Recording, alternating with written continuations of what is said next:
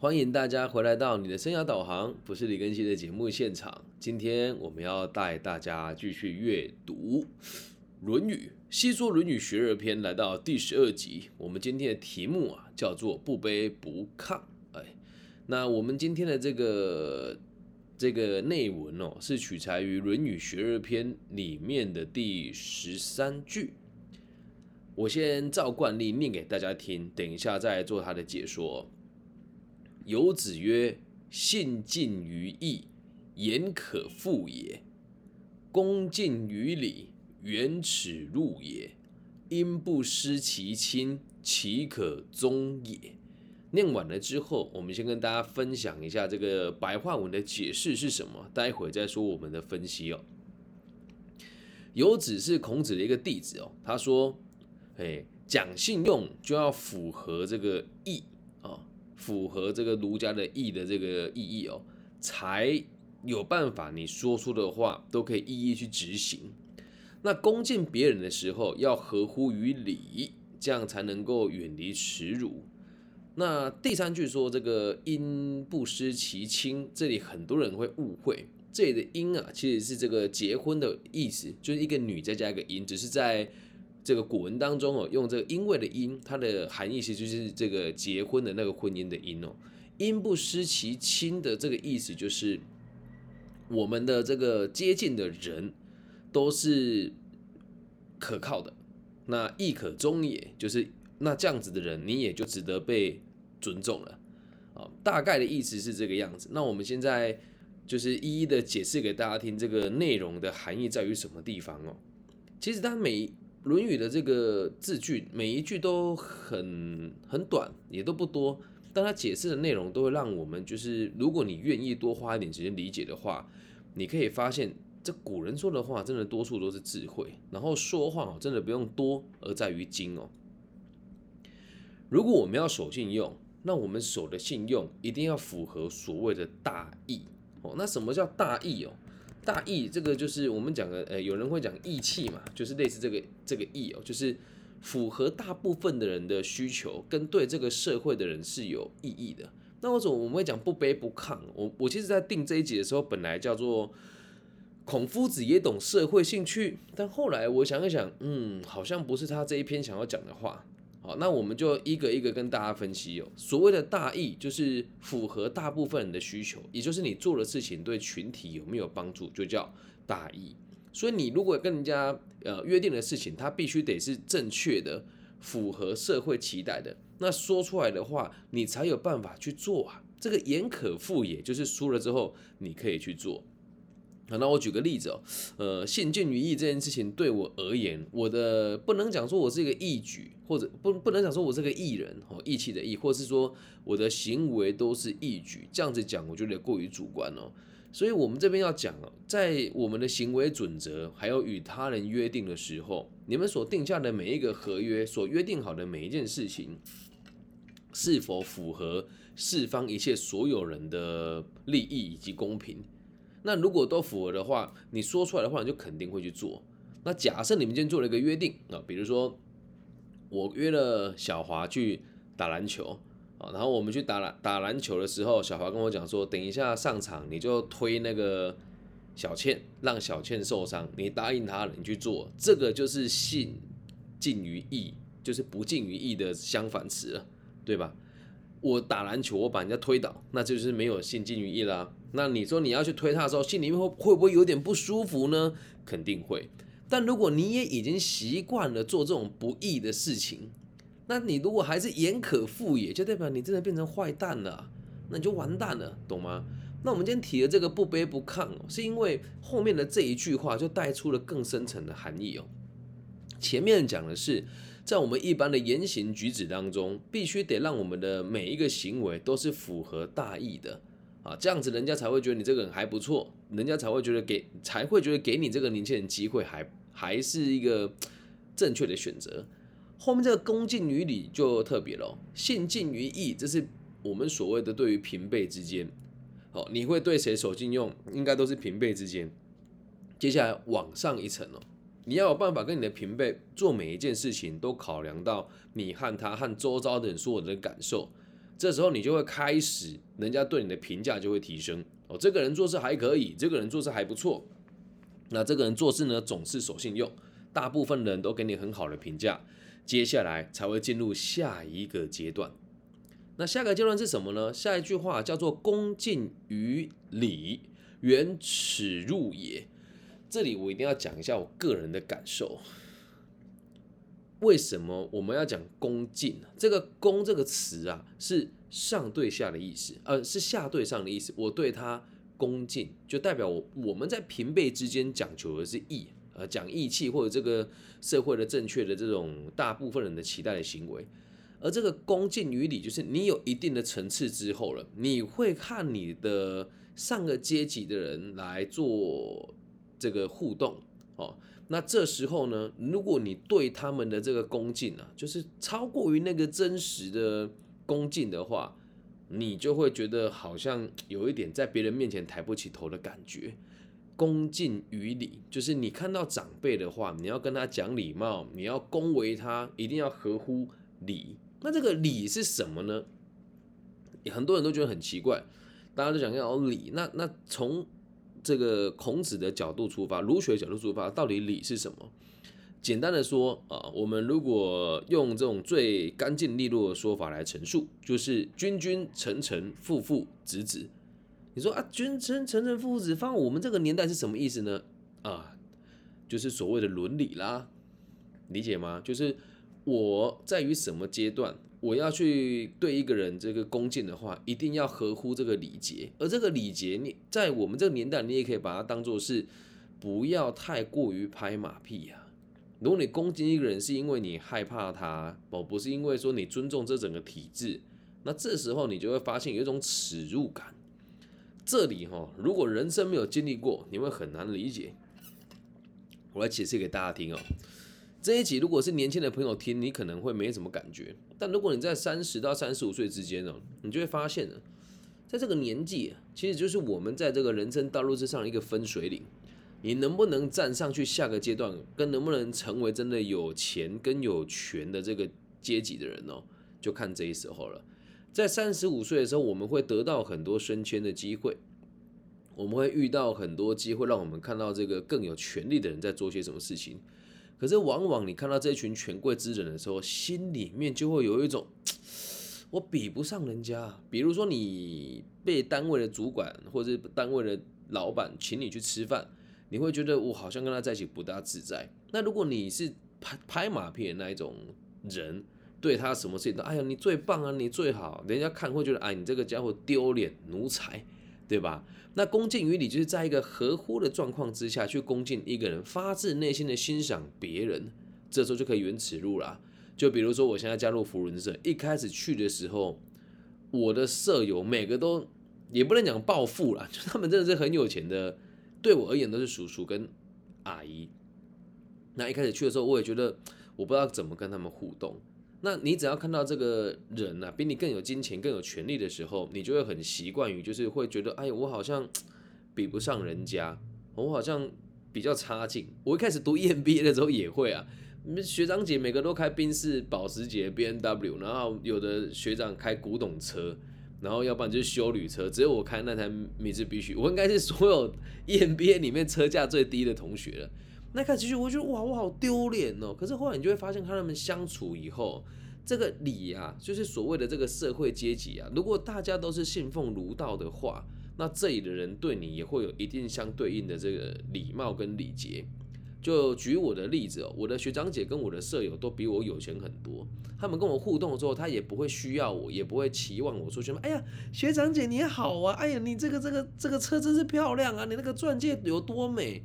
我接触的人也不会希望我这么做，所以你能理解哦。那到底要怎么样才能够做到这一点呢？有的人都会希望你拍马屁啊，我相信应该有很多朋友都有被拍过马屁或者是拍马屁的经验。就记住，在这一篇呢，我们的不卑不亢就是告诉大家，人不需要拍马屁，在你的管理范围之内接受别人的管辖，你可以恭敬他，不需要过于的恭维。这样就不会让他看起来就哎呀好丢脸哦，就是觉得好耻辱哦，懂这个意思吧？而这个原耻辱的这个耻辱哦，并不是别人说哎呀你好可耻，不是哦，这里的耻辱是我们内心里面真正的感觉。你在面对权贵的时候会不会害怕？那如果以我生涯规划老师的角度跟身份去出发的话，这里我真的觉得越讲越有感觉。这不是我讲稿写的，是现在才有灵感。我还记得有一次我在某一个这个单位里面帮他们老师上课，然后里面的老师就真的很不上进啊，他办那个老师智能研习嘛，他们都是办那个什么什么按摩啦，吼什么熏香啦，什么放松啦，那什么什么舒压的课程。所以那些老师也不会认真上课。然后有一次去帮他们做培训的时候，这群老师哦，在发生在大学，然后他们就是很就是觉得啊，反正受训就是这样嘛，随便啊，反正就是都是放放 PPT，我们回家领个时数就算了。那我的这个人做的事情就是信尽于义嘛，我做什么事情，就算人家要求我去演讲，他说哎，我要给你钱，那我要讲什么？后面这个义就是要对社会有信有有。帮助，这时候你才可以放心去实行。所以那时候我跟他们学校的承办老师说，我希望他们可以，我会把这个阿德勒提出的社会兴趣跟人生的三大责任，还有如何建立健康的自信心，应对自卑感与自卑情节，我讲得很清楚。然后去了之后，这里面很多老师年纪都比我大，经济状况也比我好。那我上到一半的时候呢，我就说，嗯，好吧，既然大家都不想上课，那今天这个培训。我还是会跟校方讨论如何把时数分给大家那请大家知道一件事，这是我第一次来贵校上课。下次如果再来，我会相信我有能力让每一个人都听我上课。那讲完这句话哦，他们的这个刚好有一个大长官就也在现场，怎么长我们就不说了。然后他看到他看到我的言行，觉得他有点惊讶，因为他也已经很习惯这一切了。我必须得说。在台湾的教育界，大家都很习惯这一种样貌的教育方式。你就我们所谓的上梁不正下梁歪嘛，就你的这个学生，你是当老师的，学生上课态度这么差，你也不管他。那你当老师的时候，那我我管你，你也不开心啊。你是老师，你来上我的课，你也对我不尊重嘛。那这时候就很有趣了。这个学校的长官第一个就跟我讲说：“你根基啊，你做事情啊，不要这么有原则，这个会让你路走得很窄。我是为你好，巴拉巴拉巴拉巴拉讲完了。第二个是这个学校董座，他就是董座的，就是董事会的其中一员，但他很低调，平常也不会跟别人讲，只是刚好那天去办事，他就在外面看到这件事情。没有多久之后就问我。”他说：“哎，你的李李李老师，你是什么地方聘过来的？”我说：“我是你们学校什么老师这个带过来的。”他邀请我来要做这件事情，他就他就问我说：“那你怎么会想要做这件事情啊？一般来讲，我们的培训就都是这个样子啊。你那么认真是为了什么呢？”我就跟他讲：“信近于义嘛，言可复也，类似的概念啊。”我说：“我认为我一个做教书的人，今天被你们聘来当。”老师要帮你们的老师上课，教他们如何跟青少年讲，好好的去做生涯规划，跟发掘他们的问题，然后与他们站在同一个阵线，帮他们做这个对于未来的一切的这个规划的计划。我说我想要做的事情是这一件事，而这个人呢，他后来就是言谈到一半，他跟我很清楚跟我讲说，我是这间学校的董座，就是董事的其中一员。他讲完了之后，我也没有说，哎呀，董事长，我你的的到来让小店蓬荜生辉，我也没这么做啊，我就跟他讲，哦，原来如此，哦，那真的您也很不简单啊，那一般的董座也不会进来学校看这些事情，你过来看，我也真的觉得很佩服你啊，对，然后这时候呢，他就问我一件事，他说，那你有想要改进这件事情吗？我说我当然想啊。然后他也就直接跟我讲说，我们学学校目前董事会跟校长，还有这个教务长、学务长跟总务长、商长都在做整改。那如果可以的话，我也希望你可以认识我认为接下来还不错的人选。但我必须得告诉你哦，我们接下来这个整改不一定这些人都会顺利到这些位置上面去。那你愿意来认识这一群朋友吗？听清楚喽，他跟我说的是这一群朋友。这时候他看我已经不觉得我是他阶级以下的人了，他在看他们学校的校长、总务长、教务长的时候，会觉得这些人是归属他们管理的。那这些人也没有什么不对，可是层次真的就没有到所谓的懂做这个地方。然后他跟我讲完了之后呢，他问我愿不愿意跟他们交朋友，这也就所谓的因不失其亲。什么叫因不失其亲哦？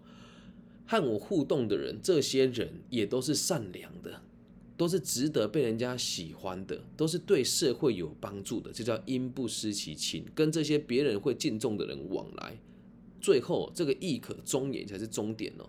这个终是什么意思哦？终呢，在很多地方解释都不大一样。我们先讲，大部分的解释都是可靠、依靠。或一般解释成这个尊敬的意思也都可以。那就我自己的角度，读完了这些《史记》《列传》《春秋》跟《论语》，我的结论是，这个宗就是所谓的一代宗师的宗。宗师不是那个师子哦，宗师是那个祖宗的宗，然后老师的师啊。就是我在这个领域是值得被人家尊重的。而这里的宗，我认为你才这个意思，就是我可以被他人尊重。能够理解吗？就是如果我都这么做了，我就是可以值得被尊重的人，很有趣吧？它是有层次的哦。我和平辈讲话的时候，做事情，我的日常累积都一定要是去顾虑到整个社会的人的这个大部分的想法跟益处。只要我这么做了，我一定可以言出必行，在社会上我就可以累积我的资历跟累积我的社会声量。接下来恭敬于礼啊，就是当我看到有机会接触到比我还要高阶的人的时候，他愿意跟我接触的时候呢，我能够理解社会的阶级架构为何，我该如何跟他互动，而不是只是一昧的说，哎呀，政务长好，校长好，哇，你好，这个好棒啊，这没有，这别人看就是你这个马屁精哦，这个就叫做原耻路也。你要知道这个阶级，然后用这个合理的方式去跟他互动。就是哎，你比我高阶，我是理解的，我对您是尊重的，这样就够了，不需要去拍马屁，别人就不会说你是小人嘛。哦，然后再来因不失其亲哦，等你有机会结婚，或者是有机会认识新朋友的时候，这诶这里我们要注意一件一件事哦，因这件事情结婚哦，在古代也可以作为是一个家族的阶级跳动的一个行为。那所以这个因，我们也可以把它看成是，当你有机会去更改你的社会阶级的时候，拉拔你的人，你要找就这个和你亲近的人。这个亲近的意思就是前面跟你一样可以信近于理的这一群朋友。这时候你交到这一群人之后，你们成为一个循环，那就可以你自己就是未来就是可以被别人尊重的人了，就可以是一个掌管一个宗庙的人哦。那我再补充一下这个宗庙，以前在。呃，古代或是到现在也是一样啊。我们脏话补言，像我是陇西演派嘛，就是陇西过来的。这我的家乡就在陇西，那是什么地方的缩写，我也不是那么清楚了啦哦。那在每一次我们的宗庙需要修整的时候，或是家族有什么东西要盖呀，或是购置不动产啊，或是这个遗产怎么分啊，都会有一个家里做权势的人会出来主持这件事情。那现在在我的家族里面呢？因为爷爷辈的都还在，所以是爷爷那一辈的人会去主事嘛。那以现在的状况看来，因为爷爷那一辈的人也都走的差不多了，我的我爷爷他们有五个兄弟，那现在只剩下第四个跟第五个还在世，其他都过世了。那现在在家族里面还是由他们两位长老说话为准。再往下一阶到我爸爸那一代的时候，目前在我们家族说话最大声的是一个叫做公海，就是我们有呃一个叫青海。对，他是我爸爸的堂哥啊，掌握了台北的这个蔬果市场的一个大盘商，所以在家族里面他讲话最大声。那到我们这一辈呢，我认为到目前为止看起来最有权势的，就是 也不能讲最有权势啊，赚最多钱的是我这个五十岚的哥哥哦，他开了几家五十岚。然后我的每个哥哥都很值得学习。那有的哥哥是为了家庭留在家乡成长，那我的弟弟们有一些也是为了跟家长一起住，所以住在家，为了照顾家长，所以在家里面住。那这一群人，我们这一代现在要选出谁要掌管这个宗庙跟宗祠，我觉得还很早。对，所以在每个世代都会有一个在信仰中心的人，而他们就是影响下个世代的存在。所以我怎么讲不卑不亢哦？很多人，你说会拍马屁的人，一定都是着急于去落实某一些功利主义的内容。那如果你会讲说啊，你这个太理想化了啦，哪有那么多好人？对啊，哪有那么多人会给你机会啊？你这个太理想化了，这就是有趣的地方哦。为什么在当代学儒学的人这么少？一定要再跟大家提醒一次，你仔细去观察孔子这一群人，好，七十二个门生，要么就是什么大将军，不嘛就是那个很有钱的商人，也不能讲官商勾结啊。哦，然后再嘛就有几个很穷的家伙，哦，怎么一单是一瓢饮啊，回也不改其乐那一群人，就是来蹭流量的嘛。你要想在三国，哎，这不是那这个叫什么春秋战国时代，那个地方那么乱，孔子一个老人家带十几个学生去外面这样到处传道，哎，你想信教吗？对，你想想要照我的方式去去做这个儒学的思想吗？那大家这么说，一刀捅死他呢？因为他们本身就真的 是一群很有能力的人嘛。那回到这个地方来看哦，儒学大部分人不学，原因是因为它就是一门管理学啊。我们现在在讲的这个。礼就是所谓的社会阶级，在那个年代就是所谓君臣父子，是从是从周天子传下来的。因为如果没有教育的状况之下，往往家里最有成就的都是会是那个长子，在他们那个年代是这么相信的。而在我们这个年代，有自己的做法，也就是谁掌控了权力，谁就可以让更多人来追随你，就可以影响这个社会更多。但回归到根本，如果大家都没有这种礼呀、义呀的概念，就会变成台湾的现况。这个样子做错事，大家就是推卸责任哦。然后大家要竞争那个职务的时候，就说：“啊，你这个论文乱写啦，你爸爸跟谁滚床单啊？哦，然后这个这个你过去做什么肮脏的事啊？或者是你这个考试上台大连补习都不行啊？等等等等的，所以就会变成很混乱。那下个年代会怎么样？我们不知道。但这个年代的我们，我认为我节目的受众大概都是从十五岁到四十五岁、三十五岁左右。我们这个时代如果能够懂这个道理，如何在这个社会过得不卑不亢，最简单的做法就是让你的言行举止都符合社会的需求，这样你说出来的话都可以被累积。那和别人相处的时候，等你看到阶级比你更高的人要提拔你的时候，记得在你们的这个社会阶级里面给他普普通通跟合理的恭敬，就不会让他看起来觉得你是一个这个草包跟想拍马屁的人。那最后，人家在拉拔你的时候，有很多阵营会拉拔你嘛？你要选择跟你一样，能够跟你亲近的、认同你想法的人。